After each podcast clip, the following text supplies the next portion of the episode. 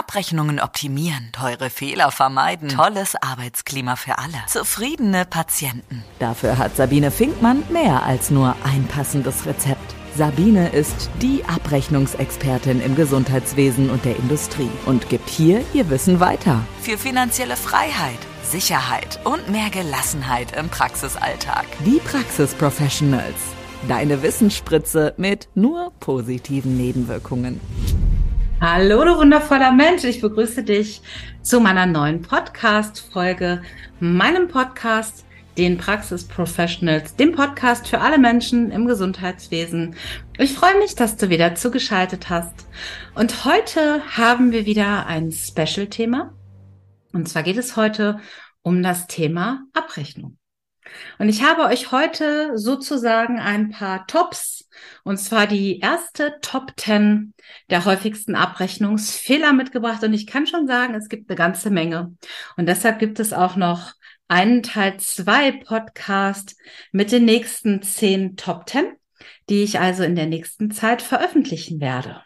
Was sind also die typischen und häufigsten Abrechnungsfehler, die mir in meiner inzwischen, ja, fast 15-jährigen Beratungspraxis bisher begegnet sind und die ihr oder sie natürlich vermeiden können und sollten.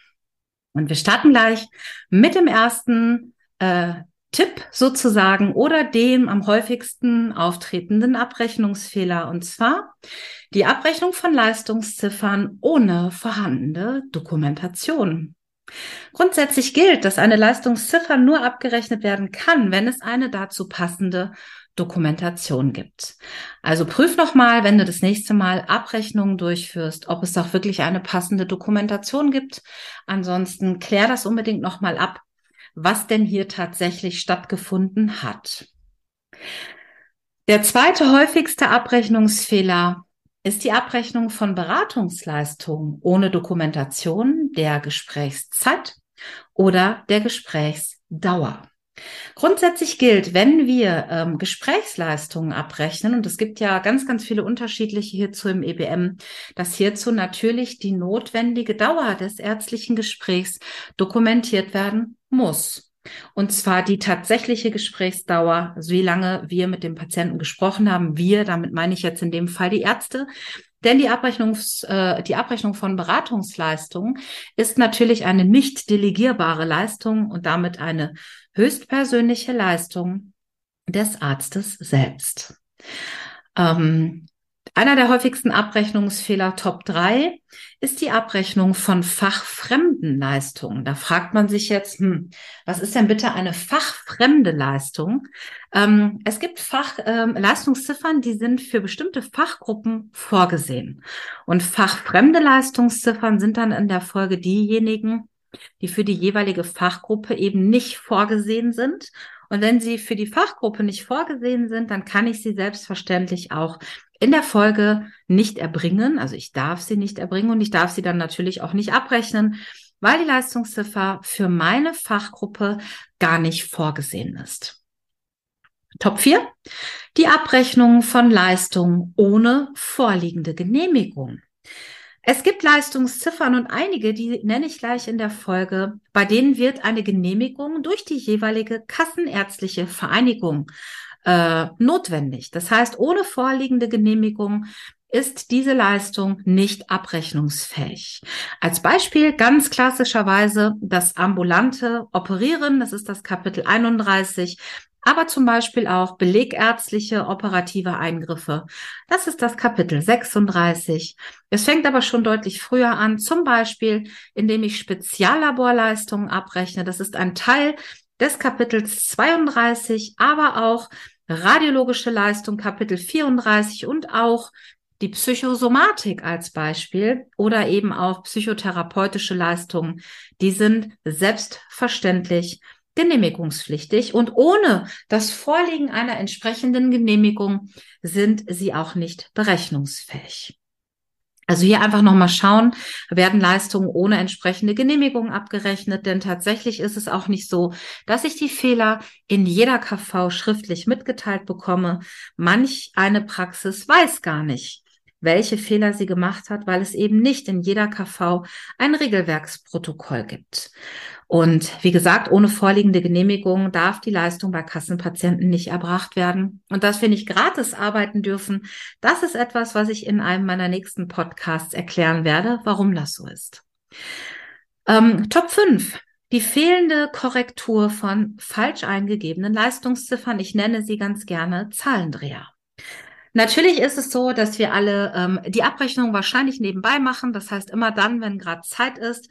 Und da wir viele Leistungsziffern im Kopf haben, ist es so, dass wir die natürlich auch blind und möglichst schnell eingeben. Weil eins haben wir in der Praxis, glaube ich, alle nicht. Und das ist Zeit. Leider ist das so.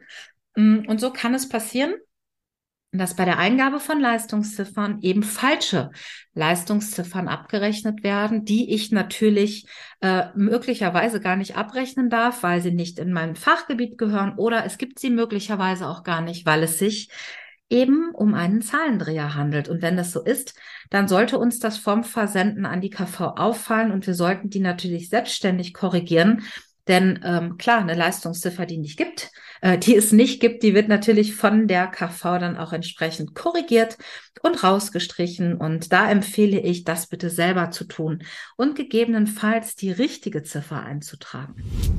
Die Wissensspritze. Top 6. Das Igeln von fakultativen Leistungsinhalten. Fakultative Leistungsinhalte sind Teilleistungen von Leistungsziffern, ja, und sind in der Folge dann natürlich auch mit der jeweiligen Abrechnungsziffer bereits bezahlt und damit abgegolten. Ich darf also nicht hingehen und fakultative Leistungsinhalte einfach igeln, denn ich habe sie ja bereits über die Abrechnungsziffer bezahlt bekommen. Würden wir fakultative Leistungsinhalte igeln, wäre das eine Doppelabrechnung und das ist unzulässig. Top 7. Die Nichteinhaltung der Berichtspflicht. Es gibt eine ganze Menge Leistungsziffern im EBM, bei denen Ärzte, die Patienten für diese Untersuchung zugewiesen bekommen haben, natürlich der Berichtspflicht unterliegen. Das heißt, ich darf die Leistungsziffern natürlich erst dann abrechnen, ähm, beziehungsweise ich darf die Leistung tatsächlich dann erst als vollständig ansehen, wenn ich der Berichtspflicht nachgekommen bin und einen Bericht an den Zuweiser oder den Hausarzt geschrieben habe. Natürlich gibt es Ausnahmen, ja. Es kann natürlich sein, dass der Patient keinen Zuweiser und auch keinen Hausarzt hat, an den ich einen Brief schreiben könnte, oder aber der Patient widerspricht der Berichtspflicht und hier gilt, die Meinung des Patienten steht natürlich über allem anderen und dann bin ich von der Berichtspflicht befreit. Sollte ich von der Berichtspflicht befreit sein, dann ist es unwahrscheinlich wichtig, das in der Patientenakte zu dokumentieren. Top 8. Die Nichteinhaltung der Vorgaben zur Plausibilitätsprüfung. Die Plausibilitätsprüfung, die ist geregelt im Paragraph 106d Vidora SGB V. Das heißt, das ist etwas, was der Gesetzgeber aufgenommen hat ins Sozialgesetzbuch. Damit sind die KV verpflichtet, dieses Prüfverfahren durchzuführen.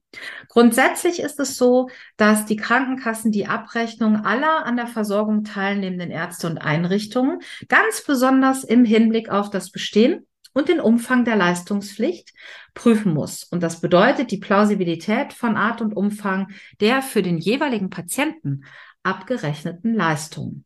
Und zwar in Bezug auf, hat er eine Diagnose, ähm, passt die abgerechnete Leistungsziffer zu den Befunden, aber auch die Plausibilität in Form der insgesamt abgerechneten Leistungsziffern, auch im Hinblick auf die jeweilige Fachgruppe. Und ähm, es gibt hier verschiedene Dinge im Rahmen der Plausibilitätsprüfung. Einmal die Überprüfung der Richtigkeit der Abrechnung, aber zum Beispiel, und das werdet ihr wissen, auch das Thema der Plausibilitätszeiten. Grundsätzlich gilt, dass wir natürlich insgesamt schauen sollten, dass jede Leistungsziffer einen Befund hat, eine Dokumentation in der Patientenakte, dass ähm, es eine ICD-verschlüsselte Diagnose gibt und natürlich immer im Auge behalten, dass es neben der Plausibilität, also der korrekten Abrechnung, im EBM auch immer noch die Plausibilitätszeiten gibt. Und die Plausibilitätszeiten, das ist etwas, da sollten wir ganz besonders drauf achten, denn grundsätzlich hat ein Arzt eine bestimmte Anzahl von Stunden, die er am Tag ich sag mal, abrechnen darf, weil ich kann jetzt nicht sagen, der Arzt darf nur zwölf Stunden arbeiten. Es kann durchaus sein, dass jemand auch nach vier Stunden möglicherweise seine zwölf Stunden Plausi-Zeit schon erfüllt hat. Das heißt, auch hier, und damit bin ich schon bei Top 9, ist unbedingt wichtig, dass die Plausibilitätszeiten der einzelnen Ärzte, und zwar nach der entsprechenden lebenslangen Arztnummer, überprüft werden. Und ähm, das ist ein sehr spannendes Thema und vor allem auch ein intensiveres Thema. Und wer zum Thema der Plausibilitätsprüfung mehr Informationen haben möchte, ihr findet unten in der Beschreibung natürlich auch meine Kontaktdaten und könnt sehr, sehr gerne bei Fragen hierzu auch Kontakt aufnehmen oder ihr schaut einfach mal in meinem Seminarangebot. Auch da gibt es immer wieder interessante Themen, zum Beispiel auch zum Thema der Plausibilitäts- und Zeitprüfung. Und damit sind wir schon bei Top 10 sozusagen, bei der Top 10 und der Fragestellung, fehle Kenntnis über die Inhalte der Präambeln. Und hier ist ganz oft die Frage, liebe Sabine, was ist denn bitte eine Präambel und wofür brauche ich die eigentlich? Wofür ist die eigentlich wichtig? Ich kann nur sagen, in den Präambeln zu den einzelnen Abrechnungskapiteln sind sehr, sehr viele wichtige Informationen zu den in der Folge aufgeführten Leistungsziffern dokumentiert. Das heißt, oft ist es so, dass ich Informationen gar nicht unter der Abrechnungsziffer selbst finde, sondern die tatsächlich in der Präambel finde und darüber auch das ein oder andere erklärbar gemacht wird. Also wer noch nie in eine Präambel geschaut hat, der sollte das jetzt unbedingt nachholen, zumindest die Präambel eures Fachgruppenkapitels. Und ich hoffe, ihr habt ein paar ähm, der Top 10 der häufigsten Abrechnungsfehler vielleicht auch bei euch entdeckt. Vielleicht habt ihr auch einen Haken dran gemacht und habt gesagt, hey, das wissen wir, das ist für uns gar kein Thema, das machen wir sowieso dann möchte ich dir an dieser Stelle gratulieren, denn das sind wirklich Dinge, die unwahrscheinlich wichtig sind, sie richtig zu machen.